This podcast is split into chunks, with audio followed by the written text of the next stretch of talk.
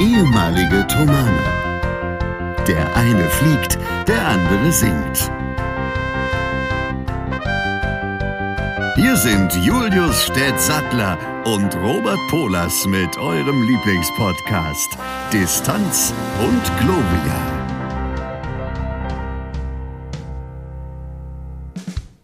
Läuft das schon?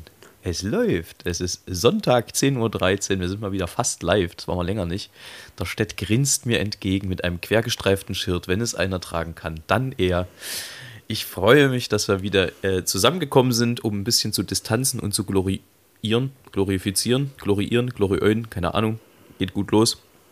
Äh, schön, dich zu sehen, Städt. Was geht? Mein Gott, ich weiß es auch nicht, Robert.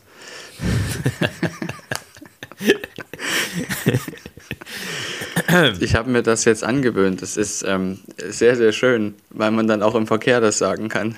Ja, das stimmt. ähm, wollen wir die, die, Zuhörerinnen und Zuhörer ja. kurz mit ins Boot holen? Es Mach ist so, das dass äh, Stetter gerade an jemand eine Referenz gegeben hat, der sehr, sehr wichtig war in meinem Sängerleben. Denn ähm, wie vielleicht der eine die andere weiß, ist es so, dass im Gesangsstudium man nicht nur singt, sondern auch verschiedene andere Unterrichte hat.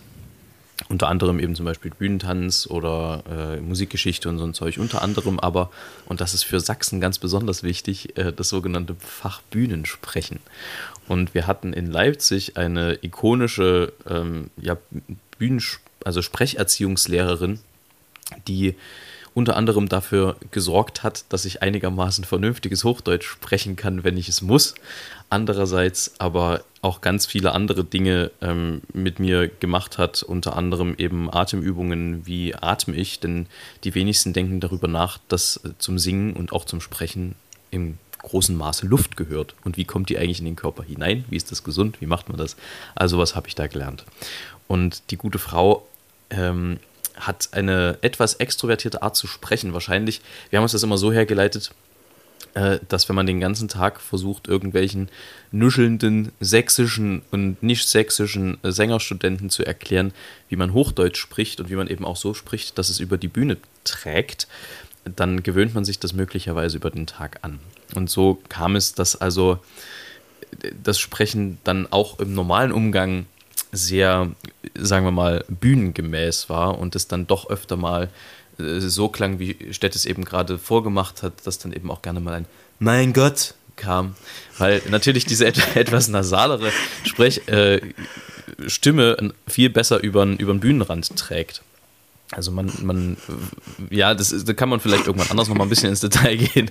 Aber äh, das ist so, dass am Anfang mir diese Art irgendwie überhaupt nichts gesagt hat und am Ende habe ich die Frau wirklich geliebt für den Unterricht, den sie gemacht hat, denn er hat mir wirklich, wirklich viel gebracht und einige der Übungen, die ich dort gelernt habe, mache ich heute noch vorm Singen. Das vielleicht als meine, Abriss. Meine Stimmbildnerin hat mir erzählt, als sie die ersten Kinder hatte, hat sie ähm, festgestellt, dass sie heiser war. Relativ viel. Und hat dann eben festgestellt, dass es daran liegt, dass sie nicht ordentlich mit diesen Kindern spricht, vor allem wenn sie mal lauter wird. Also, dass sie als Sängerin da aus diesem Muster, was sie eigentlich gelernt hat, rausgerutscht ist. Wie schnell das gehen kann auf einmal. Aber sie hat es zumindest gemerkt und hat es dann korrigiert. Ja, weil das Problem ist, und das habe ich ganz häufig auch, wenn ich mit Sängern zu tun habe, man gewöhnt sich das doch irgendwie relativ schnell an, eben in diesem Sprech zu bleiben. Das Problem ist, er ist sehr laut und er ist oftmals auch, ähm, er wirkt nicht natürlich. Und das äh, ist was, was mir, was mir persönlich immer bei mir selber zuwider ist. Also ich war früher immer der lauteste, weil ich halt auch irgendwie so ein bisschen in der Turnhalle aufgewachsen bin. Da konntest du halt so laut rumplärren, wie du wolltest. Das hat sich dann ein bisschen gegeben im Chor, weil es da auch um andere Werte geht, als der lauteste zu sein. ähm, und dann finde ich dieses, dieses Un also es ist oft nicht unauthentisch. Es ist schon authentisch, aber es wirkt oft äh, einfach irgendwie dann wie, wie, wie Schauspiel und das mag ich im täglichen Umgang überhaupt nicht und deswegen versuche ich mich da ein bisschen im, Zaun, im Zaume zu halten, außer man ist auf Sendung und muss Hochdeutsch sprechen. Ja, das ist klar. Aber wir sind ja jetzt hier auch nicht im Radio. Nee, das stimmt. Wir sind bei was viel, viel Besserem bei Distanz und Gloria, bei Folge 36. Boah, war das, ein, war das eine Kurve, Stett. Nicht schlecht, nicht so, schlecht. Und gar nicht übel, oder? Da ja. gesteht man ihm doch gerne den Kaffee zu. ja, wir haben heute, ähm, Ich konnte meine Frau noch glücklich machen, weil. Wie bitte? Äh, ja, ja. ähm, eigentlich sollten, sollte ich Pancakes machen. Wir hatten aber, habe ich gesagt, keine Eier mehr. So. Aber ich wusste, dass wir noch eins haben. Und deshalb habe ich quasi die entsprechend so gemacht, dass wir bloß noch eins, also dass es halt weniger waren, aber es waren noch welche und da habe ich sie sehr glücklich gemacht. Gut. Deshalb ähm, sind wir jetzt auch bei, erst bei 10.13 Uhr. Ihr fragt euch sicherlich, warum wir zu solchen Zeiten immer aufnehmen. Das hat eins, einzig und allein den Grund, dass wir uns immer zur runden Stunde natürlich treffen, aber dann immer erst noch mal einen Kaffee trinken. Und weil wir es können. Ganz klar. Ich kann dich gerade nicht hören. You cannot hear me. Jetzt geht's. You can hear me again. Stett konnte mich gerade ja. nicht hören. Ja, ich kann dich ganz gut hören. Und ich kann dich auch ganz gut sehen. Du siehst gut aus, mein Lieber. Man könnte denken, Vielen du Dank. warst im Urlaub. War ich nicht, aber eigentlich bin ich hier quasi jeden Tag im Urlaub, wenn man so will. Ähm, ja, so auf dem Bauernhof ist da. Nö. Gibt's ja, kann man ja quasi auch für seine Kinder buchen. Oder selber machen. Ich bin ja. Nicht bei uns. Ich, ich bin ja einen Tag später, äh, später sag ich schon, bin ja einen Tag eher wiedergekommen von der Ostsee, als ich eigentlich geplant hatte, weil Schiedwetter und so. Ähm, Ach so? Ja, also es, es, war jetzt nicht ganz furchtbar, es heißt nicht durchgestriezt die ganze Zeit, aber so ein, zwei Sonnenstunden am Tag äh, sind halt dann doch nicht allzu viel. Und wenn du dann im Prinzip immer die Badesachen so in Hab 8 haben musst, damit du genau die halbe Stunde, die Stunde, wo es mal richtig warm war, das war halt der Witz, wenn die Sonne da war, dann war es schon auch gut knallig. Aber wenn nicht, sag mal, war gerade eine Fliege bei Stett auf dem Objektiv, egal. Äh, aber wenn nicht, dann äh, war es schon, also auch durchaus windig und, und ein bisschen regnerisch und so. War jetzt nicht so brillant, war das in der Woche davor besser. Ähm, und dann ist es ja auch so, äh, du kannst natürlich Ausflüge machen. Wir sind dann auch mal äh, in den Nachbarort gefahren und so und haben uns dort mal an der Strandpromenade ein bisschen umgeschaut. Aber wenn es halt die ganze Zeit so, wie mein Großvater immer gesagt hat, Gott hab ihn selig, es siefert, das ist, äh, wenn es wenn, noch nicht für Regen reicht. Ja? Also wenn es noch nicht mal Niesel ist, sondern wenn es eher so, so sprühig ist, dann hat mein Opa immer gesagt, es siefert. Und wenn es siefert, dann äh, ist das auch nicht so geil, da über mehrere Stunden an der Strandpromenade lang zu stratzen. Deswegen kam ich ein bisschen Heißt übrigens auf Englisch Drizzle, dieser Regen. Drizzle. Drizzle. It, drizzle. it, it genau. drizzles. ja, abgekürzt in der meteorologischen Sprache mit DZ. Delta Zulu und ähm, kommt meistens, es gibt eigentlich nur zwei Wolkenarten, nämlich Stratuswolken und Nimbostratuswolken. Das sind die einzigen, wo das rauskommen kann. Und aber aus Nimbostratus kann auch eine Mischung aus Drizzle und normalen Rain kommen. Für alle, die sich dafür, zu, dafür interessieren. Damit ihr mal Bescheid wisst, gefälligst. Genau.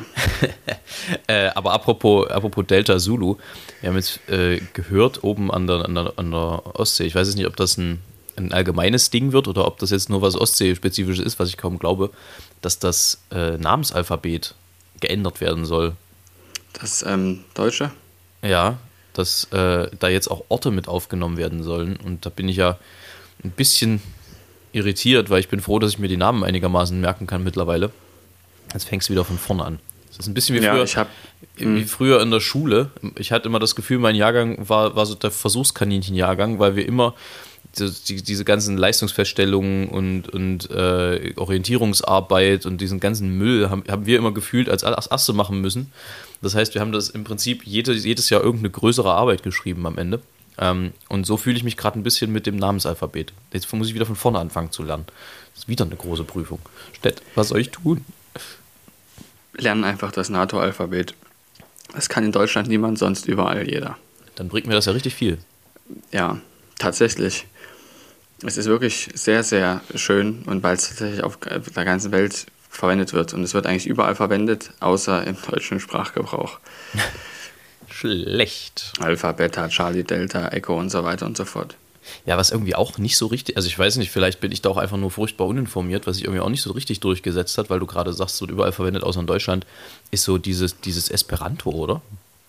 Das hat man in der Schule nee. irgendwie mal behandelt, aber so richtig, das war ja irgendwie mal geplant, so als Weltsprache, dass sich das so durchsetzt, aber so richtig funktioniert hat das offenbar nicht. Es, oder ich bin unfassbar unbe ungebildet, aber äh, so mein Gefühl, von, von der Wahrnehmung her habe ich jetzt nicht das Gefühl, dass das wahnsinnig viele sprechen. Ja, also ich habe auch das Gefühl, dass es nicht der Fall ist. Ähm, oder dass es der Fall ist, dass nicht so viele das sprechen. Übrigens, ich habe natürlich schamlos übertrieben. Es wird in allen militärischen und fliegerischen und wahrscheinlich auch im U-Boot-Bereich verwendet und Schifffahrt, dieses Alphabet, was ich vorher gesagt habe. Gut. Ich weiß nicht, wie es, wie es im zivilen Bereich verwendet wird, keine Ahnung. Also was heißt im zivilen Bereich? Im normalen, sage ich jetzt mal, nicht Luftfahrt oder Fliegerei oder Luftfahrt oder Fliegerei sind ja zwei grundsätzlich verschiedene Dinge. Ja, nein. Ich denke, ihr wisst, was ich meine. Ähm, und ich erwische mich allerdings dabei, dass ich am Telefon bei Banken oder wo auch immer, wo, es, wo man irgendwas ansagen muss, irgendwas buchstabieren muss, dann dieses Alphabet nehmen, die so, hä, was? Was? Gerda? Nee, Golf, ach ja, wie heißt das? Was ist denn Gerda, ne? Äh, Aktuell zumindest noch. Ja, ich glaube Gera. Gerda. Gerda? Ja. Da geht's schon los. Ja, Gerda ist, glaube ich. Ja, Gerda. Gerda. Ja. Liebe, liebe Grüße an meine Oma die so heißen. ähm, ja, Mensch, jetzt haben wir hier schon, schon zehn Minuten verstratzt und ich bin noch nicht ein, also noch nicht, egal. Äh, Stett, es gibt eine Sache, die stößt mir irgendwie auf, weil ich den Schlagmensch mhm. nicht verstehe und es ist ein sehr besonderer Schlagmensch, der das zu sich nimmt. Es gibt doch, du kennst doch im Hotel, gibt es doch früh diese Buffets. Und ich, ich könnte mir vorstellen, dass du zu diesem sehr komischen Schlagmensch gehörst. Wer zur Hölle Der? frisst morgens Nürnberger Würstchen? Hm.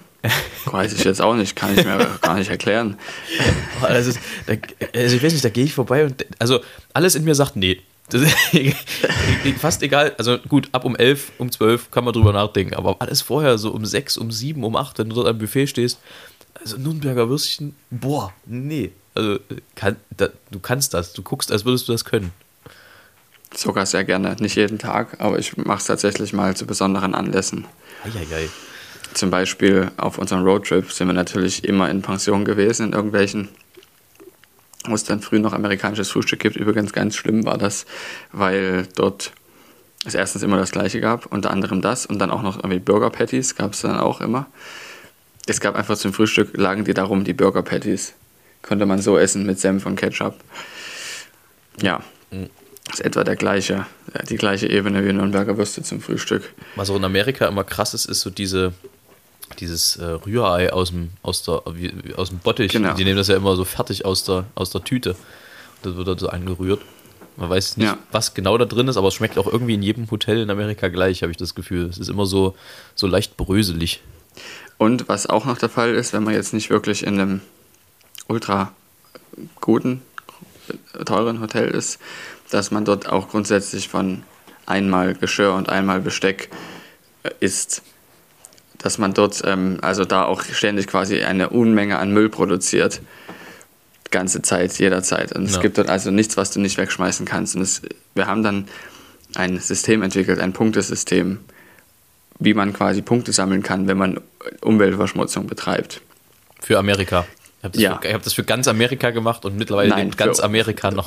noch für uns quasi haben wir das entwickelt und zu sagen, zum Beispiel Motor anlassen, äh, bringt ziemlich viele Punkte, wenn man jetzt quasi einkaufen geht. Oder überhaupt mit dem Auto sich 300 Meter einen Kaffee holen fahren. Ja. Ja gut, Oder was da, kann man da, noch machen? Da hatten wir schon mal drüber gesprochen. Das lässt einem ja fast keine Wahl, das Straßensystem in, in äh, Amerika, weil dort ja. gibt es einfach kaum Fußwege. Das ist einfach das ist wirklich richtig. krass. Ja, das, das stimmt. Wobei das auch nur in einzelnen Staaten so ist. In Arizona ist nicht so. Da gibt es Fußwege. Ziemlich, also auch gute. Ähm, auch fast an jeder Straße, außer natürlich an Interstates und sowas, klar. Ähm, und was haben wir noch? Genau. Grundsätzlich alles, was Einmalgeschirr ist und Einmalbesteck, bringt ultra viele Punkte. Und dann vor allem auch, wenn man es doppelt nimmt, damit es nicht reißt, auf dem Weg bis, zur, ähm, bis zum Auto. Tatsächlich ist das so, dass man sich in Amerika auch im Supermarkt an der Kasse sein Zeug einpacken lassen kann in Tüten. Und dann kriegst du mindestens 10, 15 Plastiktüten für einen ganz normalen Einkauf. Und dann kommt natürlich auch die, die 2 Liter Milchpackung in eine Tüte. Und damit sie bis zum Auto nicht reißt, kommt noch eine drum und manchmal auch noch eine dritte. Und dafür gibt es richtig viele Punkte. Ach ja. Es ist unglaublich. Ja, man kann es und deshalb, äh, ja. Man, man kann es nicht anders machen, als es besser vorzuleben. Genau, und deshalb haben wir dann immer, also ich hatte immer meine ähm, meine Stoffbeutel dabei gehabt. Die hatte ich auch aus Deutschland mitgebracht, weil ich sie auch schick finde. Da waren so U52, ähm, war ein Druck drauf. Und da bin ich immer ganz stolz durch die Gegend gelaufen damit.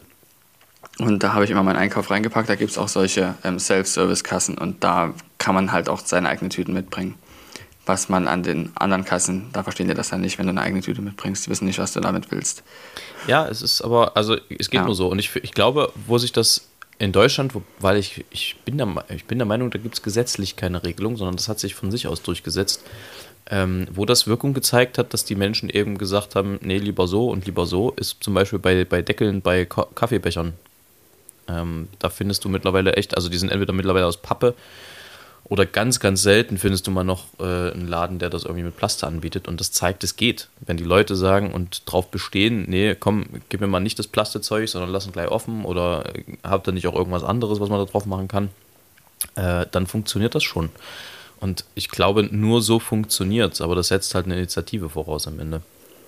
Ja, und es ist übrigens auch nicht in allen Bundesstaaten in Amerika so. Es gibt sehr wohl auch welche, die was das betrifft, zumindest was das betrifft, relativ fortschrittlich sind. Kalifornien und Oregon zum Beispiel und auch teilweise Arizona, das dachte ich am Anfang immer nicht, aber es ist tatsächlich so, dass der kalifornische Einfluss da viel bewirkt hat. Ja, Stett, wie ist denn bei dir so der, der, der Zukunftsplan, der nähere? Ähm, wir wissen ja, dass die Situation schwierig bleibt. Ähm, aber ja, nee, man hat es eine leichter Leichtheit sein. Ne? ne mhm. Genau. aber äh, weißt du denn oder ist denn absehbar, ob und wann und überhaupt und sowieso? Nein. Gut.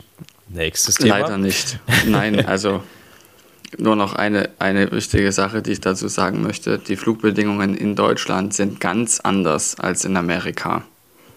Du meinst jetzt ähm, sie sind anders und sie sind definitiv nicht vorteilhafter. Hm, naja, ich würde mal vermuten, äh, mehreren Regu noch mehr Regularien und noch mehr Bürokratie unterworfen. Das ist nicht nochmal der Punkt. Selbst wenn das gleich wäre, ist in Deutschland das Wetter anders. Und darin kannst du halt nichts machen.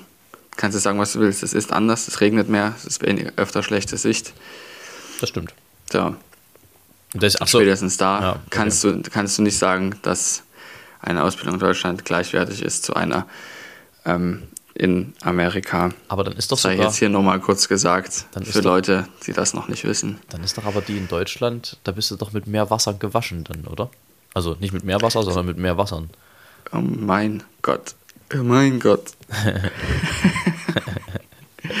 ja, ist wohl so, das ist richtig.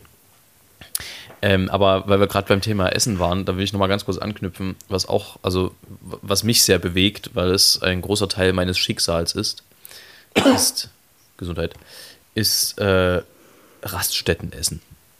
Und das ist auch so eine Sache, also ich weiß nicht, wie oft du damit zu tun hast, aber schon wahrscheinlich hin und wieder. Nicht so oft tatsächlich, nicht so oft. Nicht so oft. Nee. Aber, aber das ist was, was wirklich, also ich meine, es gibt da mittlerweile relativ vielversprechende Ansätze, aber ey, das gibt so Gerichte, da gehst du vorbei und hast so Instant-Sodbrennen. Weißt du wie? Also, ähm, und was da absolut dazugehört, sind so in diesen Vitrinen diese Leberkäse und diese, diese, diese, diese Frikadellen. Das ist so, oh, da zieht sich wirklich alles zusammen, wenn, wenn du da vorbeigehst und denkst, Leute, habt ihr nicht mal einfach einen Apfel oder eine Banane oder sowas? Und dann, wenn du das fragst, heißt, nee, haben wir nicht. Oder wenn sie es haben, kostet die Banane dann 3 Euro. Genau. Oder der Apfel 2,70 Euro. Wo dann immer sagen musst, ich wollte eigentlich nicht den Laden kaufen, ich wollte nur eine Banane haben.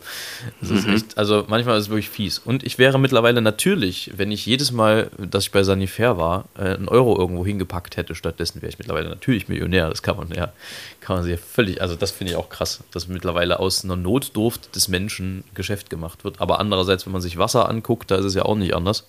Ist ja auch ein Grundbedürfnis. Ähm, aber das sind so Sachen, da greife ich mir hin und wieder mal ganz gerne an die Rübe. Besser dorthin als woanders. ja, wobei Rübe ja auch Spekulationsspielraum offen lässt. Egal. Offen lässt. Ähm, ich habe äh, wieder mal, also ich habe Erfahrung mit der Autokorrektur gemacht neulich. Und zwar sind wir, also meine Eltern haben ja zwei Hunde und wir sind mit den Hunden Gassi gewesen im Wald. Und äh, ich wurde von einem Freund gefragt, ja, was machst du denn gerade so? Und ich versuchte ihm zu antworten, wir sind mit den Hundis im Wald. Was mein Handy draus gemacht hat, war, wir sind mit den Hindus im Wald. Oh, upsie. was, was für erstens einige Verwirrung gesorgt hat und zweitens eine sehr irritierte Nachfrage. Wo seid ihr? Mit wem? ja, ich benutze Autokorrektur nicht. Also habe sie lange nicht benutzt, aber mit, ich weiß nicht, wie man es abstellen kann, dass es das gar nicht gibt. Andererseits, manchmal ist es auch gut. Warst du so ein T6, äh, wie heißt das, T9-Schreiber früher? Nein, keinesfalls. Ich fand das ganz schlimm. Ich ja? habe damit auch länger gebrauche. Doch, ich habe das, hab das immer ganz gerne gemacht. Das ist, ob wir Zuhörer haben, die zu jung sind, um zu wissen, was T9 ist? Könnte ich mir vorstellen. Bestimmt. Also, also das gibt es ja gar, gar nicht mehr so. Er, erklärt das gar, ist gar nicht so lange her. Ach, scheiße, jetzt reden wir wieder er, zu gleichzeitig. Doch, ja, super. Erklärt du es doch bitte. Nee, ich habe es ja nicht benutzt. Achso, na dann erkläre ich es. Also T9 war im Prinzip ein, ein äh, Service, mit dem du auf bestimmte Tasten bestimmt oft gedrückt hast und der hat dann automatisch äh, versucht, das Wort zu erkennen ab einem bestimmten Punkt. Also im Prinzip da, so ein bisschen eine Art Vorläufer von der Autokorrektur. Ähm, und das bedeutete, du hast dann halt, keine Ahnung, äh, um die, das T zu erreichen, oh Gott, jetzt muss ich rechnen, war das auf der 7 oder auf der 8, musstest du dann halt dreimal die 8 drücken, äh, normalerweise, und das hat halt den ganzen Schreibprozess relativ in die Länge gezogen. Und äh, T9 war dann im Prinzip, dass er ab einem bestimmten Punkt versucht hat zu erkennen, was für ein Wort du meinst, was aber eher öfter in die Hose gegangen ist, als dass es wirklich geholfen hat. Also es war im Prinzip die Ersterfindung von Hans-Herbert Autokorrektur, der dann ja später äh, in seiner Zweiterfindung die jetzige Autokorrektur äh, ne, an den Start gebracht hat, weiß man ja. Ich muss dich korrigieren, das T ist auf der 8 und zwar beim einmaligen Drücken. Aber siehst du, es war immerhin auf der 8, ja. 7 mhm. oder 8, ja, habe ich, hab ich, hab ich, hab ich gesagt. Ach ja. Dass der Vorteil ist, dass man mit diesen Telefonen auch im Unterricht unter dem Tisch blind eine SMS schreiben konnte. Das ist heute nicht mehr so einfach möglich. Das, äh, ja, das ist richtig. Vor allem aber, aber es gab dann ja wirklich so Profis, die es trotzdem hinterm Rücken, ohne hinzugucken, geschafft haben, irgendwelche SMS wegzu, wegzuschicken. Genau. Ja. Das habe ich, also, hab ich tatsächlich auch im Unterricht gemacht, immer unterm Tisch. Blind. Blind. Das geht. Ging ja da, weil du quasi nur die Tasten hattest und du wusstest, wo die sind und wie oft du sie drücken musst. Ja, äh, also ärgerlich war dann immer, wenn du die SMS richtig geschrieben hattest, aber halt dann den Absender falsch hattest, weil du nicht hingeguckt hast. Aber egal. Mhm. Also beziehungsweise den Empfänger. Das ist aber ein anderes ja. Thema. Stett, wir müssen ein bisschen Jalla machen. Wir labern heute schon wieder so viel und ich habe noch kaum was geschafft von meiner Liste. Dann los geht's. Kommen wir, gleich, kommen wir gleich mal mit den drei Dingen um die Ecke, ja? Die, ja. die werden nämlich auch, sie haben wieder so ein bisschen philosophische, äh, philosophische Vibes. Mhm, äh, mhm, mhm Stett, mhm. drei Dinge, die du deinem jugendlichen Ich gerne sagen möchtest aus heutiger Perspektive?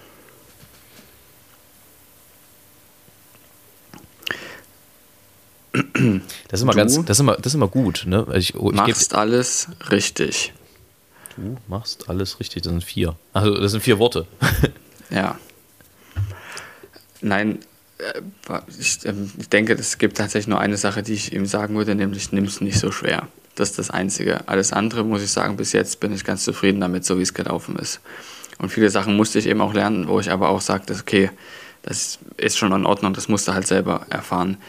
Das glaube ich mir ja nicht, wenn ich es mir selber sagen würde. Oder wenn mir das jemand gesagt hat. Es gibt ja genug Sachen, die du gesagt bekommen hast als Jugendlicher, wo du sagst, naja, hm, genau, ihr habt gut reden. Und ähm, viele Sachen muss man eben selber lernen. Das Einzige, was ich wirklich mir selber sagen würde, ist, ähm, nimm es nicht so schwer das hätte sehr vieles sehr viel leichter gemacht. Hakuna Matata. So. Wollen wir die Folge so nennen?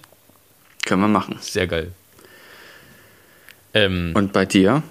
Bei mir? Darauf bist du immer nicht vorbereitet, ich ja, weiß, aber. Oft öfter nicht, dummerweise. Was auch manchmal ein bisschen an der Kurzfristigkeit liegt, äh, mit der ich mir die Dinge aus, aus den Fingern sauge, die ich dich frage, äh, zugegebenermaßen. Drei Dinge, die ich meinem Jugendlichen nicht sagen würde. Auf jeden Fall, mach weiter, also ähm, es gibt ja dann doch immer mal so die Momente, wo du selber in Zweifel kommst. Also gerade auch im Chor hatte ich das immer mal, dass ich mich gefragt habe, na, willst du nicht doch lieber irgendwie, keine Ahnung, Fußballer werden oder so, wo ja natürlich die Aussicht, irgendwie in gut bezahlte Region zu kommen, noch wesentlich geringer gewesen wäre als mit meinem jetzigen Beruf. Ähm, mach weiter, also lass dich so von Selbstzweifeln nicht, nicht auffressen. Ähm, geh deinen Weg, geh nicht den Weg, den, den andere schon gegangen sind, sondern versucht deinen eigenen Weg zu finden. Das sind im Prinzip alles Dinge, die ich auch irgendwie gemacht habe. Aber ähm, ich finde es manchmal gut, das nochmal so klar formuliert auch gesagt zu kriegen. Ähm, und hab Spaß. Nimm dich nicht so ernst. Also ich hatte natürlich dann auch so Phasen, wo man so das Gefühl hatte, ich muss jetzt irgendwie, keine Ahnung, ich bin jetzt mit, mit, mit 19, ich bin großer Künstler, weißt du? So, nee, absolut nicht. Du bist ein 19-jähriger Butchi, der keinen Plan von Tuten und Blasen hat. So. Hast du das gedacht mit 19, dass du ein großer Künstler bist? Nee, aber es gibt so bestimmte Dinge, wo du dich so sozial in so sozial reingedrückt fühlst, weißt du, du hast dann das Gefühl, ja, ich bin Tenor, ich muss mit einem weißen Schal durch die Gegend rennen, was für ein Bullshit. Rot eigentlich. Ja, oder rot, was auch immer. Also so, ähm, ja, ich, ich, ich muss so auf Künstler tun, so, um Gottes Willen, nee. Also wenn ich das mir heute so, wenn ich mich da heute zurück erinnere, dann, dann steigt mir die Schamesröte ins Gesicht, ehrlich gesagt. Das kannst du jetzt nicht sehen, weil ich neuerdings Bart trage, aber du würdest es sonst sehen. Nee, also das Wie viel wahrscheinlich. Bart willst du denn noch tragen eigentlich? Hm, eigentlich gar nicht. Ich, ich hatte, war bloß zu faul, mich zu rasieren. Das kann ich es verstehen. Geht, das ist so witzig. Es gibt manchmal so Dinge, da sieht man sich im Spiegel und denkt, nee, absolut nicht. Ich komme gleich nochmal zu dem dritten zurück, aber bei mir ist das zum Beispiel, wenn ich Bart trage. Ich kann, also, wenn ich mich selber mit Bart sehe, muss ich lachen, weil das ist einfach, das, das, das bin nicht ich. Das bist nicht du. Das steht nee, mir bist nicht. du wirklich nicht. Nee, das, ich, also, das ist wahr. Das ist schon krass und äh, langsam geht es mir mit den Haaren tatsächlich ähnlich. Also, ich werde dann wahrscheinlich doch irgendwann mal wieder zum Borstelpeter rennen. Ähm, und das dritte du kannst, ist. Du kannst gerne ähm, gleich zum Einstreuen gerne zu meiner Schwester gehen. Die sucht nämlich immer noch Herrenhaarschnittmodelle. Herrenhaarschnittmodelle? Ja. Na, das, äh, da werden wir mal, ne? Aber das muss am Ende, du weißt, wie es ist, ne? Das muss am Ende bühnentauglich sein bei mir. Dafür hat es ja immerhin noch die, also für den Fall, dass das nicht sein sollte, was, wofür ich aber mein Handelsfeuer lege, guck mich an. Mich hat sie auch schon zweimal verschnitten. Wobei verschnitten immer nach Fehler klingt. Das muss man ja. mal sagen. Oder nach Grünzeug. genau. ähm, und im Zweifelsfall, falls es Probleme gibt, gibt es immer noch die Ausbilderin, die dann das korrigiert. Achso, ich dachte, Aber sie hat letztes Mal bei mir gar nichts korrigiert. Sie hat nur ein paar Sachen gesagt, die Rosa dann selber korrigiert hat. Und im, im Zweifelsfall, wenn alles schief geht, gibt es immer noch einen 5 mm Aufsatz. Den gibt es auch immer, genau. Aber ich ähm, kann das tatsächlich verstehen, dass Leute dann auch sagen, ja gut, auszubilden und ich muss wirklich bühnentauglich sein, ist schwierig. Ähm, wobei sie das, ich, sie ist selbst mit sich nicht ganz so zufrieden, was sie macht, aber ich finde, dass sie das sehr gut macht. Es, also, es kleidet ihn auch vorzüglich. Danke. Ähm, und das dritte, um vielleicht den, den Bogen wieder zurückzukriegen, ja. Ähm, ist äh, tatsächlich ein, ein, Spruch, den ich neulich mal wieder in einem Harry Potter-Film gehört habe, der irgendwie immer rumgeisterte, aber mir war immer nicht so ganz klar, von wem er eigentlich ist. Ähm, den hat tatsächlich Professor Dumbledore äh, zu Harry Potter gesagt. Und äh, er sagte, bald müssen wir uns entscheiden, ob wir den leichten Weg gehen oder den richtigen. Und insofern würde ich meinem jugendlichen Ich sagen, entscheide dich wieder so. Denn der Weg, den ich gewählt habe, war nicht immer der leichteste, aber auf jeden Fall fühlte er sich für mich immer richtig an. Und ich glaube, das ist ganz entscheidend, um einfach auch irgendwie authentisch zu bleiben und sich nicht äh, so in, in, so in sich selbst zu verlieren. Weißt du, was ich meine? So ja. ähm, nicht am Rad zu drehen und sich permanent zu fragen, war das jetzt richtig, war das falsch, sondern einfach irgendwie so, ja, im wahrsten Sinne des Wortes klingt immer wie eine Plattitüde, aber so der inneren Stimme folgen und einfach das machen, ähm, was, was das Herz einem sagt. Und weniger das, was der hungererfüllte Bauch einem sagt. Tja. So. Ja. Wir kamen gerade an irgendwas vorbei. Ach ja. Ähm, ja, genau, da komme ich gleich drauf. Ähm, hast du denn irgendwie äh, ein Lieblingsurlaubsziel, Städt, wo, wo es dich immer wieder hin verschlägt? Auf jeden Fall. So, so, so eine Homebase im Prinzip. Ja, diese Homebase ist Island. Dort bin ich in meinem Leben bis jetzt achtmal gewesen oder neunmal, ich weiß es nicht mehr genau, also sehr oft. Quasi schon Isländer ehrenhalber. Ja. Und ich habe auch immer herum erzählt, dass ich auf Island gezeugt wurde, was nicht stimmt. Das habe ich aber immer rum erzählt, weil ich es irgendwie cool fand. Und es, es gab Zeiten, da haben mir das Menschen geglaubt, aber es ist nicht so. Ich weiß es nicht. Das wird mir auch nicht erzählt, auch wenn ich danach frage. Was gefällt dir an Island? Also, wehe, du sagst jetzt die Natur. Aber äh, wahrscheinlich ist es genau das.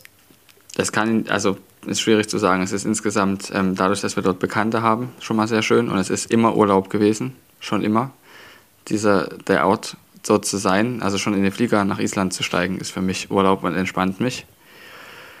Und ähm, das liegt doch auch daran, dass es nicht so dicht besiedelt ist, dass äh, dort diese, die Natur äußerst faszinierend ist. Und da geht es ja nicht nur für mich um Natur, so, das, das, das beschreibt das gar nicht alles, sondern tatsächlich auch um, dass man dort sieht, wie die Welt entstanden ist, weil es dort weitergeht, weil dort der, der mittelatlantische Rücken ist und Island gehört zu dem mittelatlantischen Rücken, also so als Berg, der da rauskommt, der quasi Europa und Amerika teilt.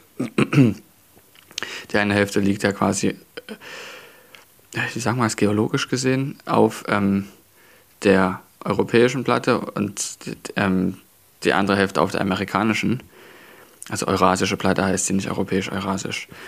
Und das ist insofern sehr interessant, weil es tatsächlich auch Stellen gibt, wo du das sehen kannst, wo die Platten geteilt sind. Es gibt da Stellen, wo du das wirklich von oben so einen Berg runter guckst und siehst, aha, das ist die eine, das ist die andere. Mhm. Und eben die Vulkane und ähm, heiße Springquellen, also auch äh, als Geysire bekannt, die man dort einmal ausbrechen sehen kann, wo du eben wirklich dieses Schauspiel, was die Erde bietet, richtig siehst. Und Gletscher gibt es ähm, und Fjorde und wo du auch sehen kannst, wo die Gletscher ähm, runtergerutscht sind, wo du das richtig siehst, wie die über dieses Lavagestein drüber gerutscht sein müssen, wo du die Furchen siehst, richtig hautnah. Und Basaltsäulen und die ganzen Gesteinssorten und aber auch die verschiedenen Tierarten, die dort sind. Ja, also das sind so insgesamt Dinge, die mir an Island sehr gut gefallen und die Freundlichkeit der Menschen. Ja, das kann ich. Weil es eben nur, es sind nur 380.000. Mehr ist das nicht. Das ist weniger als in Leipzig auf einer Fläche, die halb so groß ist wie Deutschland. Ja, es ist fast die Hälfte. Na gut, ein bisschen mehr als die ja. Hälfte von Leipzig, ne? Das ist halt trotzdem ja. krass. Aber was ich bei, bei Island halt auch faszinierend finde irgendwie, also dass die Menschen nett sind, kann ich total nachvollziehen, weil wir haben ja aus irgendeinem Grund, ich weiß nicht, wo das herkommt, haben wir in der Gesangsabteilung in Leipzig echt immer wieder viele Isländerinnen vor allem. Ähm, der, äh, ich weiß nicht, wie diese Connection zustande kommt, ob das an Leipzig liegt, ob das an Island liegt, wobei man sagen muss, der Komponist, das ich, ich nannte ihn neulich schon mal, der Komponist der isländischen Nationalhymne, äh, Sveinbjörn Sveinbjörnsson, hat in Leipzig am Konservatorium bei Karl Reinecke, der einst Tonsatz studiert. Ja, das nur für alle, die mehr wissen wollten. Ähm, ja, das kann ich total nachvollziehen. Also alles so, was Natur ist und weil du gerade sagst Gletscher, das triggert bei mir gerade völlig total krass was. Ähm, wir waren ja, als wir in Österreich waren, auch eigentlich auf dem Gletscher. Also wir, nicht eigentlich, wir waren auf dem Gletscher aber der führt halt bei Weitem nicht mehr so viel Eis, wie er eigentlich führen müsste. Und das so als erstes, äh, wo du dann schon mal so ins Grübeln kommst, so Stichwort Klimaerwärmung und äh, wie wir so mit dem Planeten umgehen. Als ich dann aber neulich hörte im Radio, dass, ähm, ich weiß gar nicht, wer war es, ein WWF oder äh, irgend so, irgend, irgend so eine Organisation äh, rausgehauen hat, dass das erste Mal seit Beginn der Wetteraufzeichnung es auf Grönland geregnet hat da dachte ich, jetzt äh, geht es aber wirklich los. Also äh, ich weiß nicht, wie lange wir das machen. Wahrscheinlich schon 60, 70 Jahre, vermute ich, diese, diese Wetteraufzeichnung. In einer Region, wo es eigentlich, ich will nicht sagen per Gesetz, aber eigentlich nicht regnen darf, weil es dort eigentlich zu kalt sein sollte. Ähm, Wenn es dort anfängt zu regnen, spätestens dann, finde ich, sollten wir uns vielleicht doch mal ein bisschen Gedanken drüber machen. Ich meine, klar, man sagt dann immer, ja, Klima verändert sich sowieso, aber die Geschwindigkeit, in der das passiert, das ist dann doch ähm, nicht ganz einfach zu erklären. Beziehungsweise eigentlich schon sehr einfach zu erklären, aber halt nicht jedem und jeder. Offensichtlich. So, so ist es. Gibt es einige dieser Aktionen, die jetzt quasi nochmal klar sind, die eigentlich schon ewig klar sind, aber es jetzt eben ähm, nochmal, Verzeihung, nochmal deutlich, deutlicher geworden ist. Nämlich auch, dass die, der Regenwald jetzt zum ersten Mal mehr Energie, also mehr, mehr CO2 ausstößt, als er verarbeitet. Ist auch erschreckend. Also aufnimmt sozusagen. Ähm, und dass es auch ein prognostiziertes Ende des größten Gletschers von Island gibt. Mittlerweile. Dass man nicht sagt, okay, das baut sich wieder auf, sondern es wird immer weniger. Ja. Und damit wurde, glaube ich, wenn ich es richtig gesehen habe, auch eine Tafel aufgestellt, wo steht, okay, wir wissen das heute, aber es ist nichts passiert. Das heißt, wenn der Gletscher weg ist, steht dann die Tafel da und sagt, heute ist der, der so und so vielte und da steht, wir wissen es. Mal gucken, wie es in so und so vielen Jahren aussieht. Ja, es ist ein, ein krasses Thema, ein weites Thema, was auch immer wieder ähm, für heiße Diskussionen sorgt im, im Umfeld. Aber es sorgt vor allem für Diskussionen, wenn die Leute wissen, was ich machen will. Ach so, das ist ja. sehr schwierig. Sehr, sehr schwierig. Weil an sich das Fliegen ja auch einen entscheidenden Anteil daran hat, dass ähm, es so ist, wie es ist und dass die Tendenz so ist, wie sie ist. Das heißt aber nicht, dass es immer so sein muss und dass der Anteil des Fliegens immer so enorm schlimm sein muss. Das wird sich nicht ändern, wenn man einfach nur nicht mehr fliegt. Ja. Dann wird es so bleiben, weil es wird immer noch Verbindungen geben, wo man fliegen wird. Wenn man einfach nur sagt, man fliegt weniger, dann wird es nicht besser. Es wird nicht besser dadurch. Es wird nur dann besser, wenn man sagt, man macht die Technologie besser. Das will ich an der Stelle nochmal sagen, das ist mir wichtig. Wenn man einfach nur sagt, man fliegt weniger, dann hat man weniger Geld, um die Technologie besser zu machen. Es gibt Verbindungen, die kannst du nicht ohne Flugzeug machen. Du kannst nicht interkontinental ohne Flugzeug reisen. Das ist nicht drin. Auch nicht in den nächsten 50 Jahren. Das wird nicht möglich sein, sage ich. Und es muss aber was sein, was innerhalb der nächsten 50 Jahre passiert. Gravierend. Und es gibt diese Technologien, aber du kannst nur dann in sie investieren, wenn es weiterhin geflogen wird. Sonst geht das nicht. Wo soll das Geld sonst herkommen? Und ähm, es gibt tatsächlich auch Rechnungen, das habe ich ja schon mal gesagt, wenn du jetzt innereuropäisch nicht mehr fliegst. Ich rede jetzt nicht von innerdeutsch, weil da sehe ich es tatsächlich auch so, da muss es sehr viele Flüge nicht geben. Es muss keinen Flug zwischen Stuttgart und Nürnberg geben oder zwischen Stuttgart und München. Das ist nicht nötig. Ähm, aber innereuropäische Flüge zum Beispiel, die haben einen sehr viel geringeren Anteil an, an CO2-Ausstoß, als man das fühlt gefühlt sagt man ja, okay, so viele innereuropäische Flüge gibt es, die müssen einen unwahrscheinlich hohen Anteil am CO2-Ausstoß haben. Das stimmt aber nicht. Das ist nicht mal ein Prozent. Nicht mal. Was man aber machen würde, wäre 25 bis 30 Prozent einer gesamten Branche zu ruinieren, wenn es diese Flüge nicht mehr geben würde. Und das heißt, man hat damit auch keine Chance, diese Flüge, die es weiterhin geben wird, sehr wahrscheinlich zumindest in den nächsten Jahrzehnten noch, nämlich die interkontinentalen Flüge, zu verbessern. So sehe ich das. Und äh, das ist mein Wissensstand und den wollte ich an der Stelle nochmal teilen. Ja, da kann man auf jeden Fall ähm, mitarbeiten. Ähm, auch, also ich, ich würde nicht alles 100% davon unterschrei unterschreiben, das können wir aber nochmal ähm, noch irgendwie wann anders äh, diskutieren. Ich glaube, das wird ein bisschen weit, einfach auch zeitlich. Ja. Ähm, prinzipiell hast du, glaube ich, schon recht.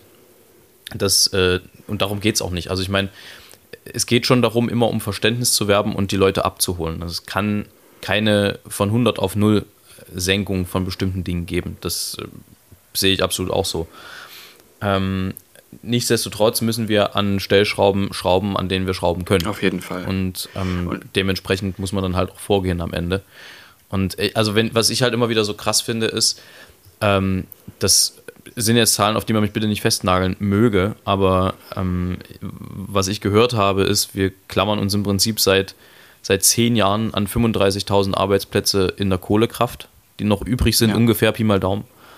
Und haben damit, weil wir eben nicht in, in alternative Energien investiert haben, auch wenn natürlich Solar- und Windkraft nicht, wahrscheinlich nicht das, das, das letzte äh, ist, ähm, aber haben damit 100.000 100 äh, Arbeitsplätze an, an China verloren, die diesen Markt jetzt in Deutschland übernommen haben. Und also manchmal sind diese, ja. diese Verhältnismäßigkeiten ein bisschen schwierig. Und ich meine, natürlich, Deutschland, Tradition, Kohle, klar, hat man irgendwie auf dem Schirm. Aber es gibt dann, meine ich, irgendwie doch irgendwo einen Punkt, wo man aufpassen muss, dass man Anschluss nicht verliert. Das ist der Punkt und das ist, was ich auch jetzt nicht mitgesagt habe, was aber eben wichtig ist, dass es nicht um ein Abschaffen von einer Sache alternativlos geben kann, geht es nicht. Es muss irgendeine Alternative geben. Und wenn das heißt, okay, mein Arbeitsplatz wird es später nicht mehr geben, dann ist das so, okay, das ist kein Problem. Dann muss ich damit leben. Und es wird auch sehr viele andere Sachen geben, wo das nicht mehr so ist, wo einfach ähm, Arbeitsplätze wegfallen, weil man sagt, okay, die Technologie ist veraltet oder sie schadet der Umwelt mehr, als sie der Gesellschaft nützt. Sehr viel mehr. Und es ist auch sehr, sehr, sehr wichtig, dass ähm, man ein grundsätzliches Umdenken hat, weil ansonsten dauert es bloß noch wenige Jahrzehnte, bis es gar nicht mehr geht. Ja. Und da muss man auch, muss auch jeder und jede an sich arbeiten und auch sagen, okay, ich muss jetzt auf bestimmte Sachen verzichten. Ähm, das ist auf jeden Fall der Fall. Alternativlos geht es trotzdem nicht, weil du kannst nicht von heute auf morgen ähm, plötzlich eine Sache abschaffen da muss es zumindest eine Übergangsalternative geben. Was allerdings wichtig ist, ist, dass das nicht so viel geredet wird, sondern dass tatsächlich auch mal was kommt zügiger, weil ansonsten ist es vorbei. Speaking of which, ähm, ja. Stichwort selbst mehr bewegen, ähm, Stichwort grün, wobei ich jetzt nicht weiß, wie grün oder nicht grün die sind. Aber was ist denn das eigentlich mit dieser komischen, also das ist absolut keine Werbung, das ist einfach bloß aufmerksam machen, mit diesen komischen Gorillas und Flink? Hast du das mitgekriegt? Nein.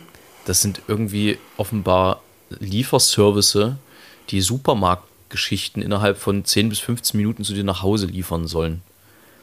Ich würde sagen, Kopf greife und denke, Leute, also wir bewegen uns ja schon so kaum. Ähm, und viel zu wenig mittlerweile vermehrt als Gesellschaft. Wenn wir jetzt noch anfangen, uns den Supermarktweg zu sparen, dann wird es langsam richtig lustig. Dann liegen wir nur noch zu Hause auf der Couch und glotzen Netflix. Ähm, ja, dann wird es auch nichts mit der, mit der Umwelt. Das wird dann nichts. Das, naja, ich weiß nicht, wie die unterwegs sind. Wahrscheinlich auch ein bisschen mit dem Fahrrad oder was, keine Ahnung. Aber also irgendwie finde ich das ein sehr eigenartiges. Also ich verstehe das Konzept. Sicherlich wird es da wahnsinnig viele Abnehmer für gehen, geben, aber finde ich moralisch so ein bisschen eigenartig.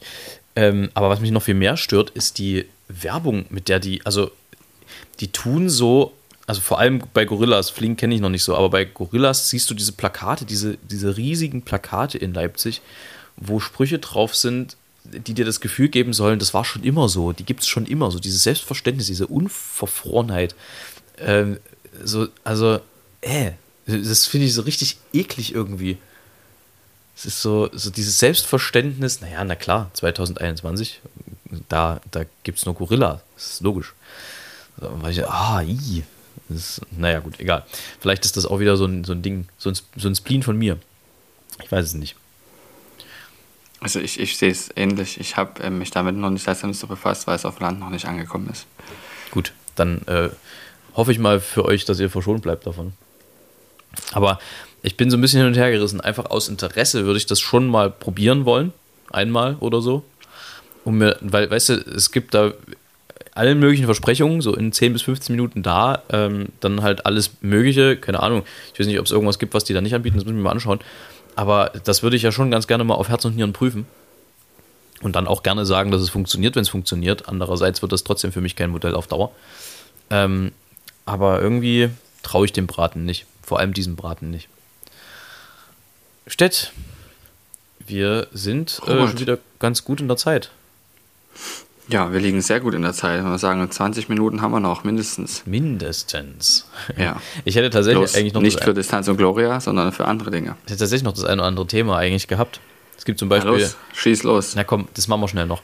Ähm, eine Sache, die ich mich frage. Es gibt einen aktuellen Aufhänger, äh, es gibt eine Kritik zu meiner CD über ja. die ich mich sehr freue, dass jemand drüber geschrieben hat. Und auch wenn sie nicht so positiv wäre, wie sie ist, würde ich mich trotzdem darüber freuen, wenn sich Leute damit beschäftigen. Das nur mal vorweg. Also mir geht es überhaupt nicht darum, dass sie total positiv ist, was sie glücklicherweise ist, aber selbst wenn sie negativ wäre, fände ich das völlig in Ordnung. Also es muss überhaupt nicht jeder gut finden, was ich tue. Was mich aber zu dem zweiten Punkt bringt, dass es gibt einen kleinen Absatz, wo, wo, er, wo der Kritisant, der, der Kritiker, äh, wo er Kritik übt was ich völlig okay finde. Es ist bloß so formuliert, dass selbst ich als Künstler nicht verstehe, was er von mir will. Und das, ähm, das sind so Sachen, wo ich denke, das, das finde ich, ist, sollte eine gute Kritik sollte eigentlich so sein, dass derjenige auch damit arbeiten kann, wenn er das liest. Weißt du? Also, dass du eben damit irgendwas anfangen kannst am Ende. Ich stehe im Prinzip da und versuche jetzt rauszufinden, was er mit der Formulierung meint, die er da eingebaut hat. Die Formulierung ist, ähm, wenngleich aspirierte Melismen zuweilen etwas ungelenk wirken. Jetzt habe ich vier, fünf, sechs verschiedene Leute gefragt, was, was versteht denn ihr unter aspirierten Melismen? Weil ich, ich selber habe hab eine Idee, was er meinen könnte, aber es kann ja sein, dass ich daneben liege. Aber ich habe im Prinzip von sechs Leuten fünf unterschiedliche Antworten gekriegt. Und ähm, hm, also dann, dann sag halt klar, was, was Sache ist und dann kann ich damit arbeiten. Weißt du? Ich, ich versuche ja auch irgendwie mich zu verbessern und besser zu werden als Künstler und auch technisch. Ähm, dann, das setzt aber voraus, dass die Kritik, die ich kriege, halt auch so klar ist, dass ich damit arbeiten kann. Und das ist manchmal so mein Eindruck bei, bei Kritikern, dass es vor allem eben darum geht, möglichst ausschweifend, möglichst ausladende Formulierungen zu finden, ähm, die vielleicht jetzt nicht jeder benutzt, aber mit der halt auch nicht jeder arbeiten kann. Und äh, da, das würde ich gerne mal in Frage stellen an der Stelle. Du kannst äh, folgende Idee, ja, das machen ja wenige Künstler, du kannst ja mal fragen, was meinen sie denn mit diesem Ja, die Idee. Äh, so nach dem Motto, vielen herzlichen Dank und ich freue mich sehr und so weiter. Ähm, ich verstehe diese eine Stelle nicht. Ich möchte gerne, was weiß ich, kooperieren, was weiß ich, solche Sachen. Ja, das ist, das ist genau, am Ende wird es wahrscheinlich darauf hinauslaufen, weil es interessiert mich tatsächlich, was er meint. Weil so richtig zutreffend ja. ist, ist bei den Antworten, die ich bekommen habe und auch von der, die ich mir zusammengereimt habe, eigentlich, also so 100% stimmt eigentlich keine. Die einen mehr, die anderen weniger. Ähm, sorgt auch dafür, dass ich mir das Ganze kritisch nochmal anhören muss und anhören werde. Aber ähm, ja, also ich, ich finde, Kritiken sollten verstanden werden und zwar von jedem, egal ob er musikaffin ist oder nicht. Und das äh, ist jetzt mal mein Statement zu dem Thema. Ne? Ist klar. Einverstanden. Gut, dann bin ich eigentlich soweit mit den zwei Sachen, die ich mir sowieso nur aufgeschrieben hatte, äh, durch für heute. Ich hätte noch eins. Ach, halt, nein, ich habe noch eine Empfehlung. Wie konnte ich die vergessen? Haha. es gibt nämlich, wo wir vorhin bei äh, Wir sitzen nur noch rum und gucken Netflix waren, es gibt momentan eine Netflix-Dokumentation, ähm, die sich mit dem sogenannten Kinderzimmer-Dealer befasst, der ja in Leipzig aktiv war ich weiß nicht, ob du das mitgekriegt hattest, aber hat einer vom, vom Kinderzimmer aus in Leipzig einen, den größten ja. Drogenshop der Welt äh, irgendwie ge geführt. Ja, und das hatten wir, glaube ich, schon mal zum Thema. Das kann sein. Und jetzt ist aber die Dokumentation, die sich wirklich auch mit dem Typen beschäftigt ähm, und auch ihn interviewt und alles und alle, die daran beteiligt waren, ist auf Netflix erschienen. Ja, ist Shiny Flakes, kann ich sehr empfehlen. Ist eine äh, ne, ne, ne sehr gute Sache. Ich muss sagen, ich musste öfter schmunzeln, als ich wollte. Weil eigentlich ähm, ist es ja, also es ist ja schon ein schweres Verbrechen, kann man ja noch sagen. Also wenn du mit einer Tonne, äh, mit einer Tonne Drogen in deinem eigenen Kinderzimmer hochgenommen wirst und das über, über Monate vertickt hast, dann ist das einfach, das ist kein Kavaliersdelikt, wie es immer so schön heißt, sondern ist das schon wirklich einfach schwerst kriminell.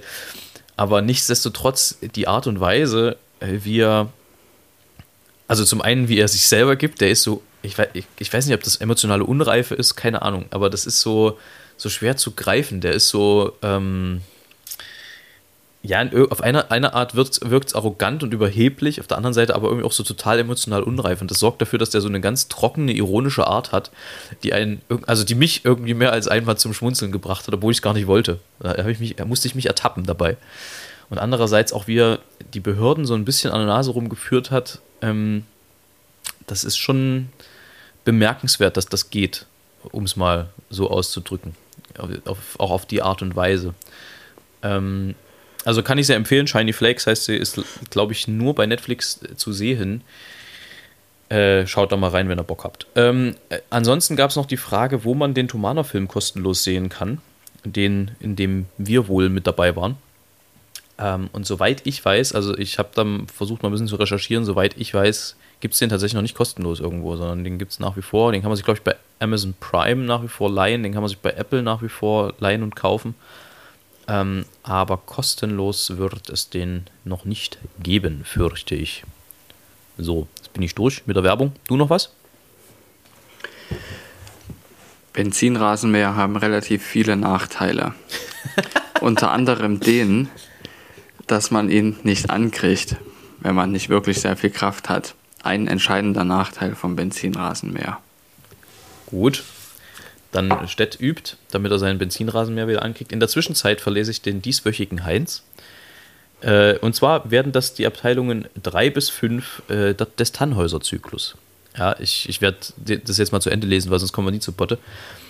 Der heißt nach wie vor Tannhäuser oder Die Meistersinger in der Wartburg in fünf Abteilungen. Wir hatten die ersten beiden gelesen und erinnern uns, dass am Ende der zweiten Abteilung Tannhäuser an der Wartburg angekommen ist. Und da geht es jetzt weiter. Als Tannhäuser sein Ziel erreicht, das Gehen fällt ihm noch nicht leicht, und er dem Tor der Wartburg naht, da hält ihn an ein Wachsoldat. Was er hier wünsche oder wolle, und dass er sich entfernen solle. Hier fände heut ein Wettkampf statt, doch nur für den, der Stimme hat. Dann bin ich richtig, auf das Tor. Lass mich hinein, ich bin Tenor. Nachdem er so sich ausgewiesen, lässt der Soldat passieren diesen. Vierte Abteilung. Herr Tannhäuser betrat die Halle und sieh mal an, hier waren sie alle. Hans Sachs, Jung Siegfried und selbst Hagen, der aus Westfalen, wollt's mal sagen. Auch ein Holländer war da als Streiter. Es gab schon damals Gastarbeiter. Hier, Herr Tannhäuser erfuhr inzwischen die Regeln, um hier mitzumischen. Das, was er singt, sei einerlei, wenn's nur von Richard Wagner sei. Der Eschenbach war gerade dran mit dem Abendstern und er gewann die allermeiste Sympathie. Kein Wunder bei der Melodie. Und dann betrat die wunderschöne Elisabeth von links die Szene. Man zollte recht viel Achtung ihr, denn sie war ja die Chefin hier. Sie plauderte, was so passiert sei und dass die Halle renoviert sei, weshalb sie hoch und breit und lang von ihrer teuren Halle sang. Doch schließlich ging ihr Lied vorüber und auch der Tannhäuser ging lieber. Fünfte Abteilung. Er ging und stand nun vor dem Tor, da kam ein langer Pilgerchor, der gerade nach Italien strebte und hauptsächlich vom Singen lebte. Als er den Pilgerzug erblickte, schrie er, so dass er fast erstickte: Hinweg, ihr Socken und ihr Schuhe! Es wird Zeit, dass ich jetzt Buße tue. Wie sündig ist mein ganzer Leib! Wer schert mein Haar? Was schert mich Weib? Auch ich kauf mir so eine Kutte. Ich pfeif auf Venus, diese. Nun, sprach da des Pilgerzugsleiter, so pilgre mit uns, gleich geht's weiter. Ich bin für euch nicht gut genug. Geht, ich komme mit dem nächsten Zug. Ob er nun tatsächlich gezogen gen Rom oder gelogen, wir wollen nur das erste hoffen, bleibt offen. In diesem Sinne. Alles Gute. Tschüss.